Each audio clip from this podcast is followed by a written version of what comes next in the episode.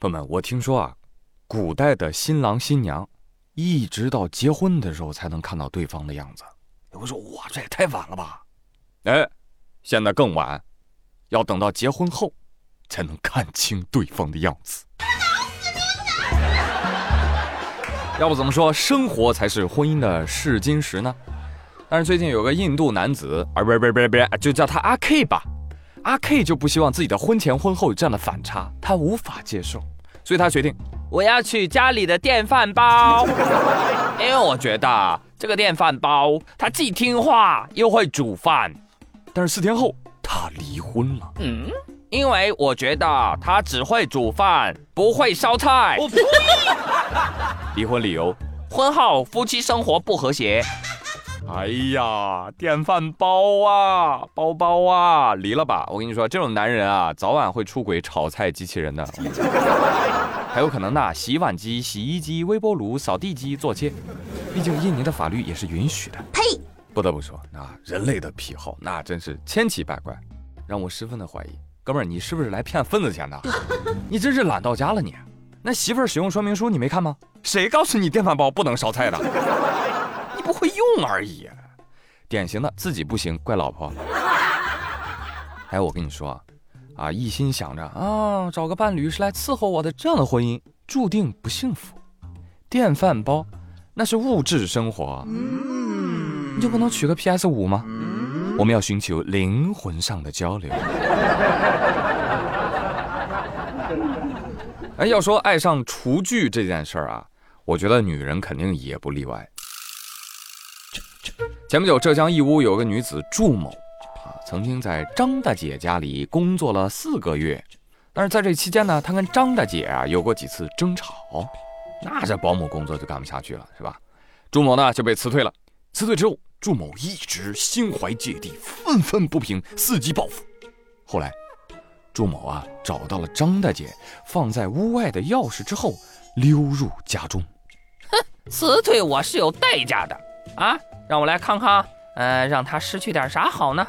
走到厨房，哈哈，这不是他最喜欢的一口价值千元的平底煎锅吗？带走，带走。目前，祝某因涉嫌入室盗窃罪已被警方采取刑事强制措施。祝某，来站站好，哎，把锅背身上来，哎，这口锅你值得拥有。保姆表示，我不服，我不是盗窃。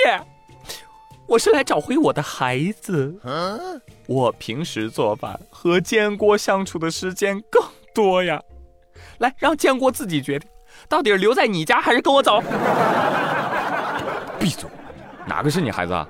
坚果呀？哦，那你偷孩子，那得定你个拐卖儿童罪。快走快走，带走。合着给建国打广告来了，这个啊，我真是没想到，现在社会新闻里面都有广告植入了。那。这是什么牌子的坚果？那么招人喜欢，你倒是上链接呀！你要亏死我呀！把嘴给我闭！二百九十九，说完了。好，继续来说吃啊，下面这些好吃的，我可得给好好宣传宣传。不是客户啊，我客户还没那么高单。前两天神舟十三号准备出征嘛。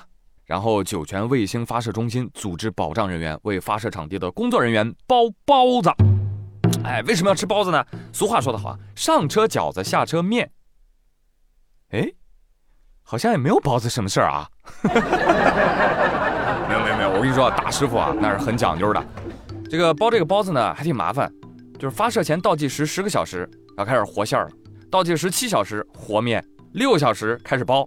三小时出锅，还剩半个小时送到。哎，出发前吃。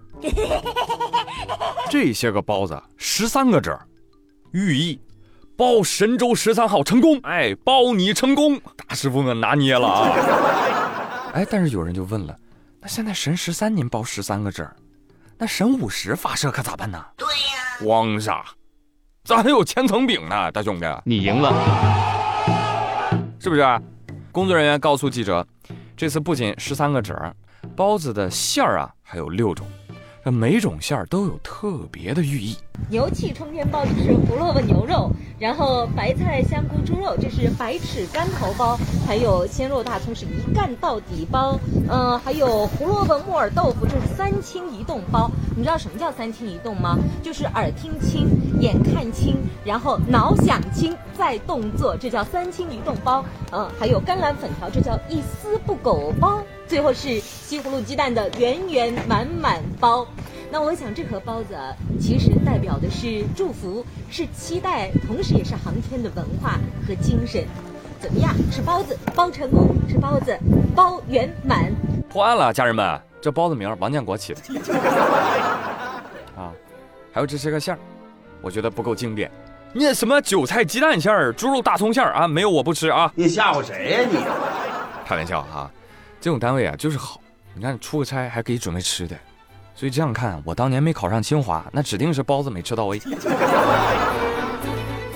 那这样的好单位还有没有了？有，你听我给你们介绍介绍。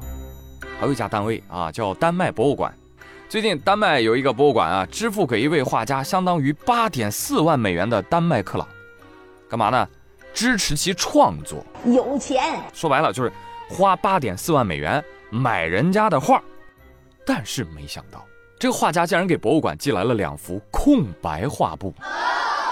丹麦博物馆是问号问号问号，喂，您好啊，您是不是记错了？画家严斯哈宁说：“没有啊，没有记错，这些个空白画布啊，构成了一件新的艺术作品，名字就叫拿钱就跑。”博物馆说：“哎呦我操，抢钱还是道歉？你挑一个吧。”画家说：“哎，你们就给这点报酬，我还不能有点看法啦？这虽然是一种违约行为，但是违约行为也是作品的一部分。”博物馆说：“嗯，行，那起诉你也是作品的一部分。”实在是高。目前呢，双方仍在商定，商定这个哈宁还钱的具体日期。你看这事儿闹的啊，艺术家的事儿。那能叫违约吗？那能叫盗窃吗？当艺术家真好，可以名正言顺的摸鱼。艺术家说：“你看这幅画，愚蠢的人只能看到白色的画布，而聪明的人才能看到其中的图案。”哇，真的是！那请问一下，您的这幅画叫什么？嗯，叫牛吃草。草呢？牛吃完了。牛呢？吃完走了。你脸呢？不要了。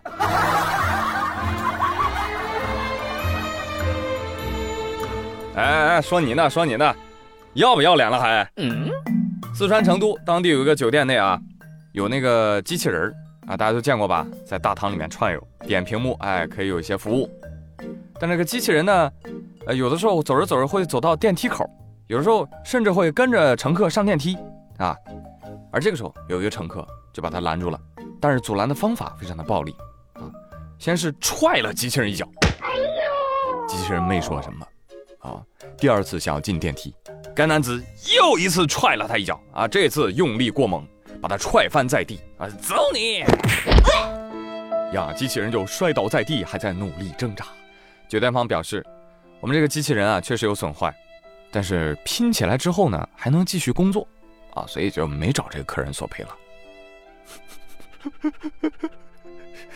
拼起来还能继续工作。看到这一句，我流下了社畜的眼泪。朋友们，我跟你讲，我第一次跟一个机器产生了共鸣啊！我们又何尝不是这样呢？我们不就是贴点膏药、吃点止疼药，还能爬起来干活的那种吗？不行，我代入了啊！我代入感太强了。混账人类，你这一脚，是你个人愚蠢的一记臭脚。但它可能会引发人类和机器人之间的战争，你知道吗？真的吗？我不信。当然，我觉得现在不索赔也挺好。下次啊，下次让他踹个十几万的机器人再赔。哎，嘿嘿嘿嘿 nice。好了，节目的尾声啊，给大家带来一则健康小贴士。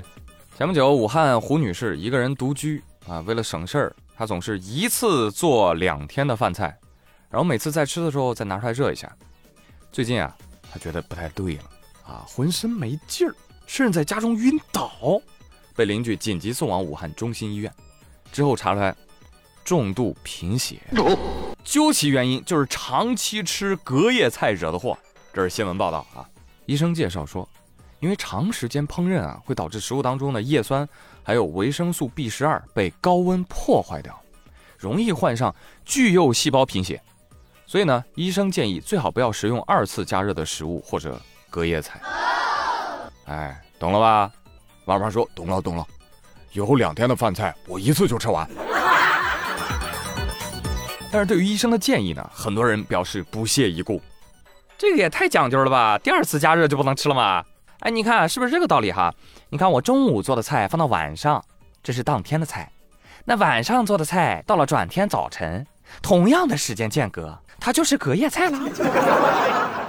那这么着，那既然隔夜菜它不健康，行，那我就一直给菜亮着灯啊，我不让它睡觉，那是不是就不叫隔夜菜了？那我吃它是不是就没得关系了？来，欢迎大家留言啊，说说你生活当中会吃二次加热的食物和隔夜菜吗？我觉得这个很普遍吧。这个真的是导致人贫血的真正原因吗？欢迎大家说说你的看法。好，朋友们，以上就是本期妙联说的全部内容。我是朱宇，感谢大家的收听，别忘了帮宇哥转评赞三连哦。好了，祝你开心，咱们下期再会，拜拜。